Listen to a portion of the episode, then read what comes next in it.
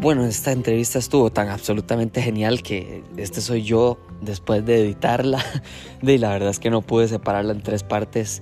Eh, me siento muy muy feliz de que este cineforo contó con la participación del público. Ahí como van a escuchar, las personas que fueron a ver la película y la disfrutaron muchísimo en el cineforo, se quedaron para conversar con el reparto y claro que como hablemos paja.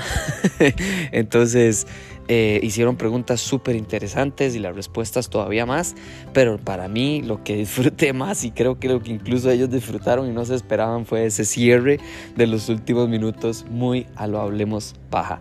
Disfruten de esta entrevista tanto como yo disfruté de hacerla y espero poder traerles muchísimas más, pero también había que juntar las últimas dos partes de la entrevista porque esta semana se estrena Guardianes de la Galaxia. Y gracias a ustedes, por supuesto, que vamos a estar en la premier. Entonces ahí les voy a traer eh, mi reacción por supuesto que en TikTok y en redes sociales, pero muy, muy importante, por supuesto que el episodio sin spoilers acá en el podcast el día siguiente del estreno. Ojalá estén muy conectados al podcast y lo disfruten, disfruten el foro, disfruten de la premiere, porque sin ustedes no sería posible ninguno de estos episodios que les voy a traer. Muchísimas gracias y disfruten de esta genial semana. Duda, pregunta. Adelante. No, no, creo que no. Quería preguntarles cómo funciona ese proceso de meterse en el personaje. Porque lo que vimos es una obra de arte porque estoy segura que varias personas lo hizo sentir diferente. A mí había partes que me hacían sentir súper ansiosa, súper estresada. Entonces yo quiero saber ustedes cómo, cómo ¿Cómo hacen para prepararse si escuchan música triste, si escriben? ¿Y cómo hacen después para decir, ok, chao, es un personaje, necesito vivir mi vida normal? bueno, hay varios procesos, depende, depende del actor, depende del director. Nosotros vamos de pronto a contar un poco lo que nos hacía, lo que nos pasaba a nosotras, ¿verdad? Pero en este caso Valen trabaja mucho hacia la comprensión de la situación, ¿verdad? Más allá de, bueno, obviamente, ah, como decía Pablo, ¿no? Hay este proceso de perfilar características físicas, psicológicas de este personaje. Pero en el momento del set, lo importante es la situación que se está desarrollando ahí, ¿verdad?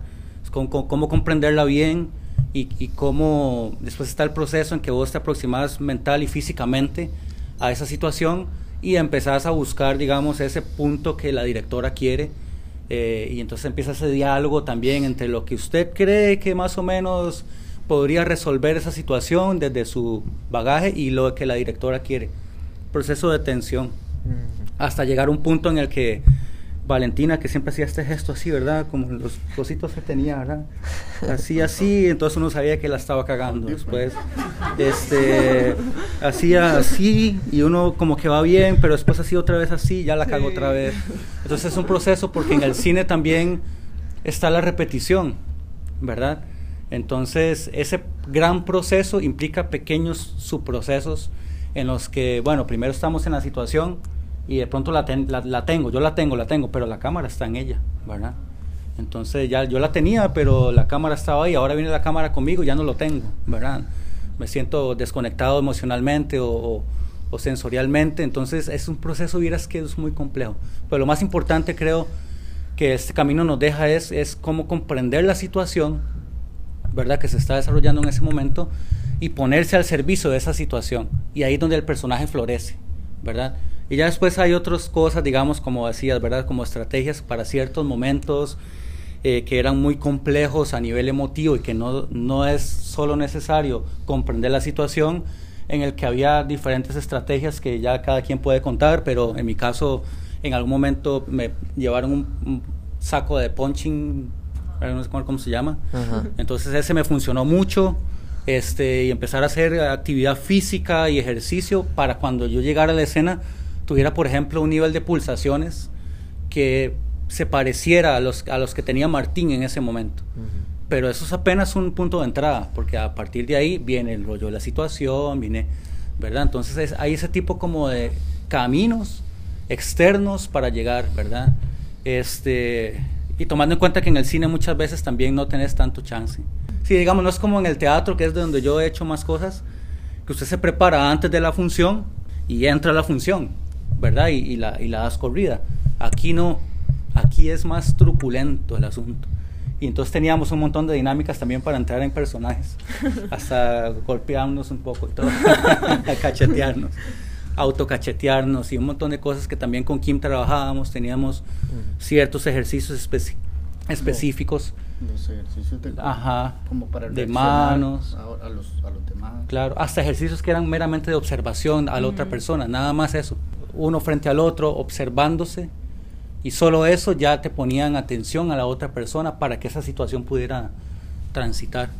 Sí, creo que el trabajo fue muy corporal, eso hay que como que eh, destacarlo mucho, ¿no?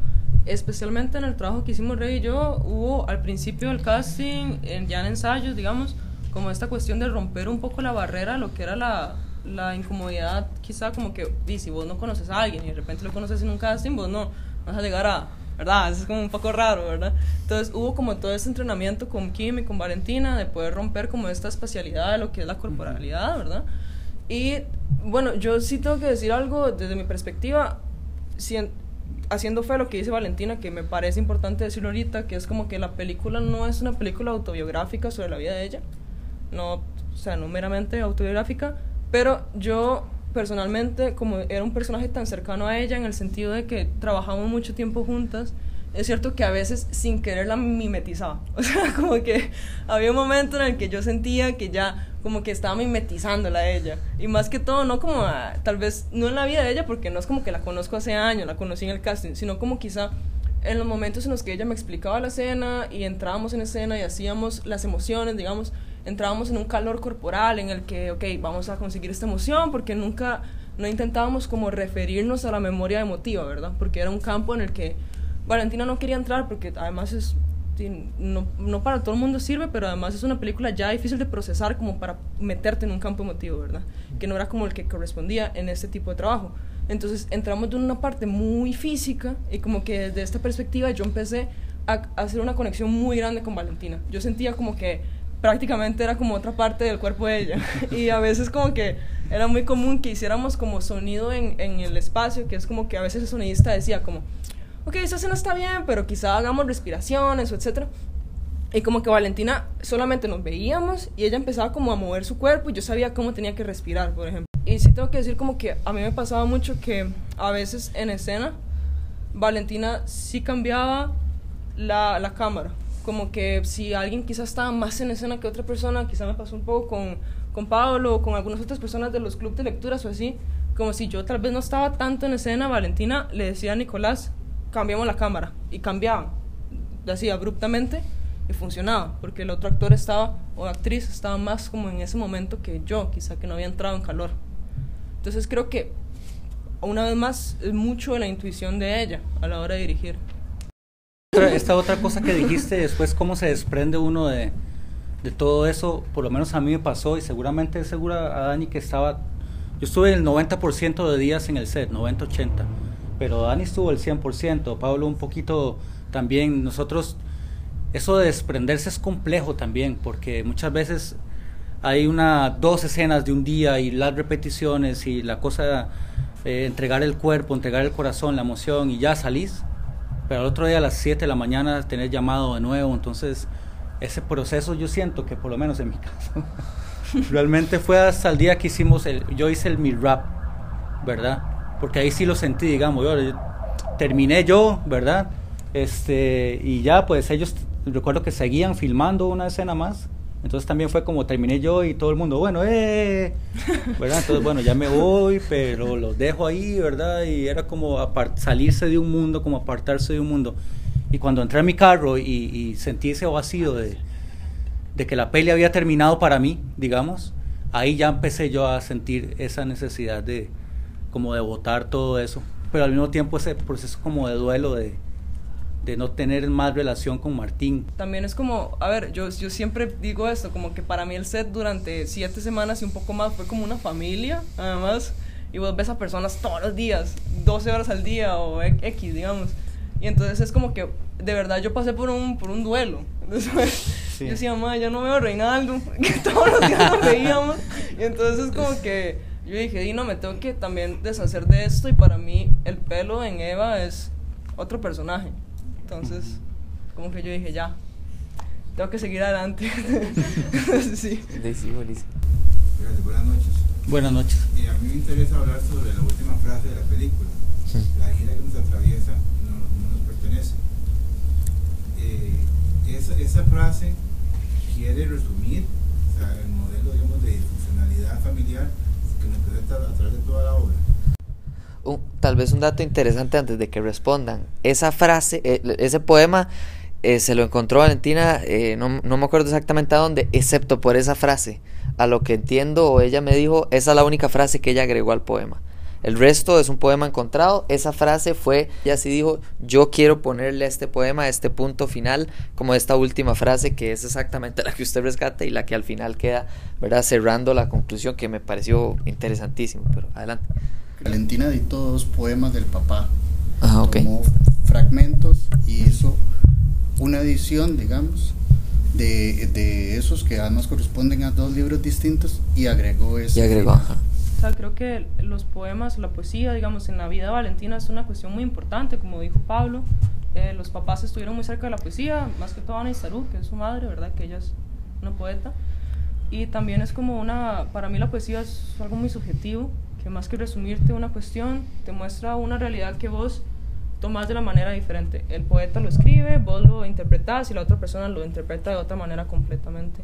Y una vez hablábamos en un cineforo que había un debate como que las personas decían, claro, pero es que Martín quiere justificarse, bueno, es que se da esta cuestión, se da la otra cuestión, y Valentina y yo tuvimos una conversación ahí mismo en el que dijimos como, a mí me parece, personalmente, Daniela, es como que este poema se muestra al final, Y podemos ver también otra forma de analizarlo, de que yo siento que Martín im- implícitamente, digamos, de una manera explícita, le está diciendo tal vez a, Eva que no tiene por qué repetir como todo esto. O sea, que no es una cuestión que te atraviesa, no te pertenece y vos también puedes decir, bueno, no más. Él en la película es el poeta, ¿no? No podemos saber lo que él está pensando, en realidad. Al fin de cuentas, todos somos espectadores de la poesía de él. Tanto Eva como todos ustedes y incluso Valentina, porque es un personaje que ella escribió, al mismo tiempo se separa de él porque no es ella. Entonces es como lo- la magia de la poesía, de poder saber que vos no la estás haciendo. Incluso ella no hizo este poema a totalidad. Entonces no le pertenece realmente a ella. Entonces es como una cuestión de, de que él- es una cuestión de ambigüedad, como es toda la peli. Entonces me parece como un momento muy mágico.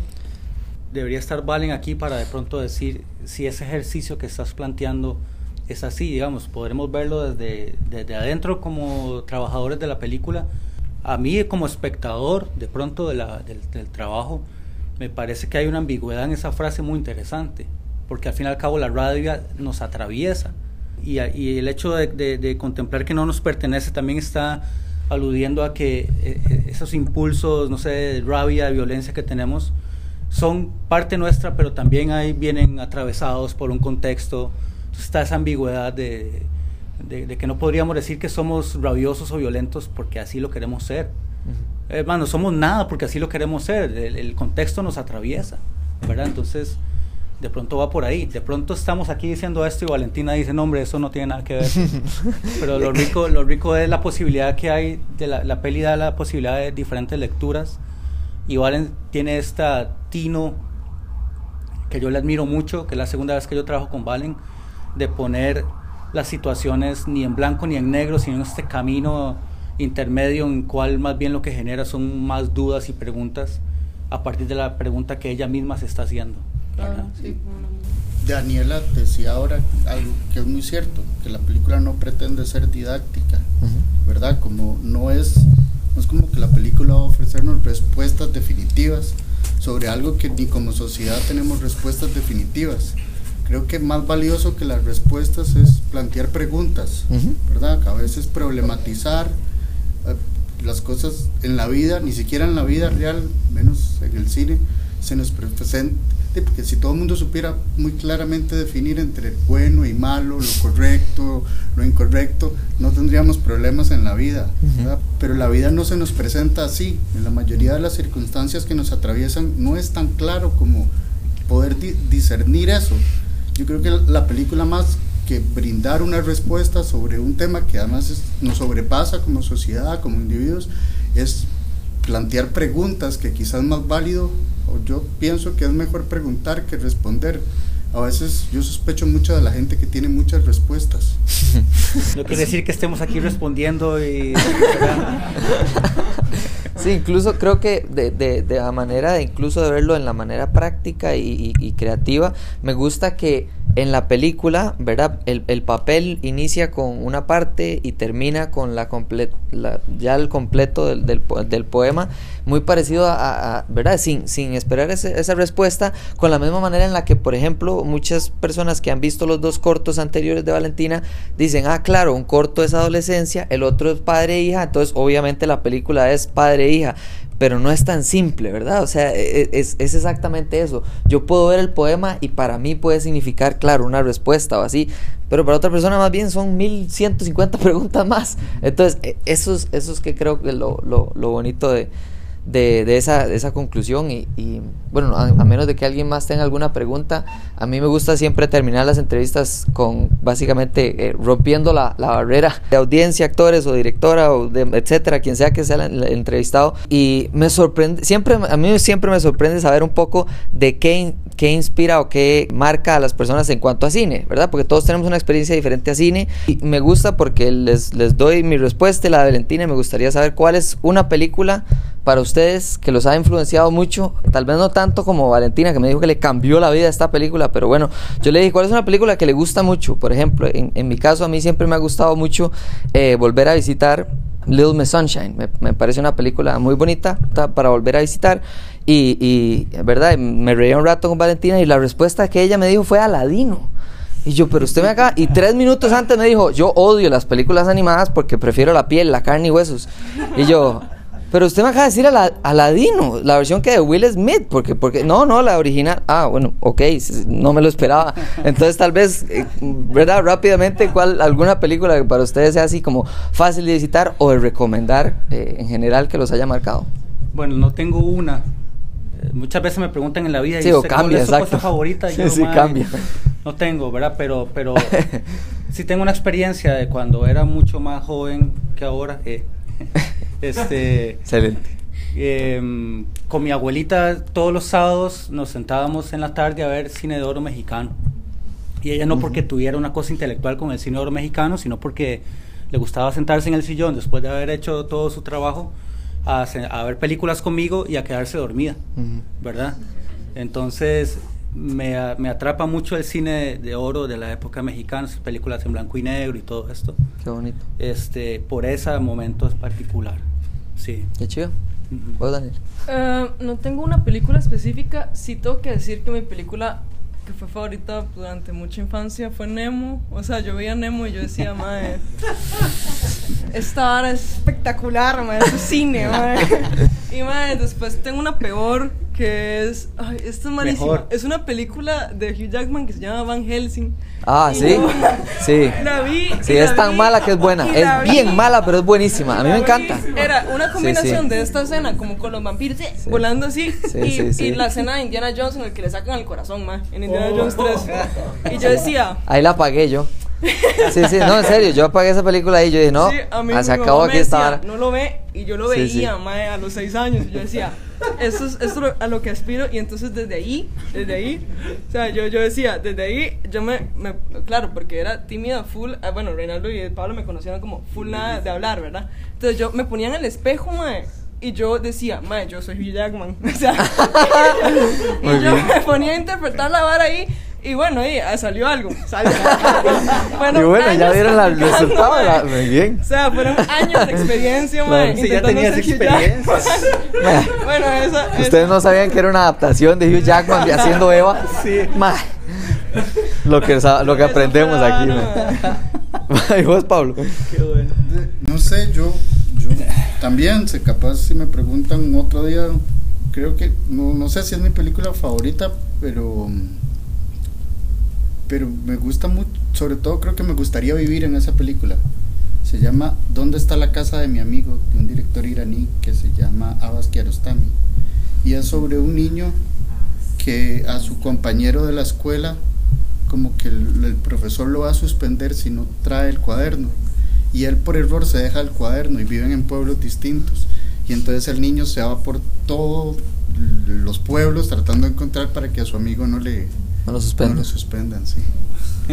Qué chiva, qué chiva. Bueno, eh, muchísimas gracias por su tiempo y, y también por las preguntas. Gracias.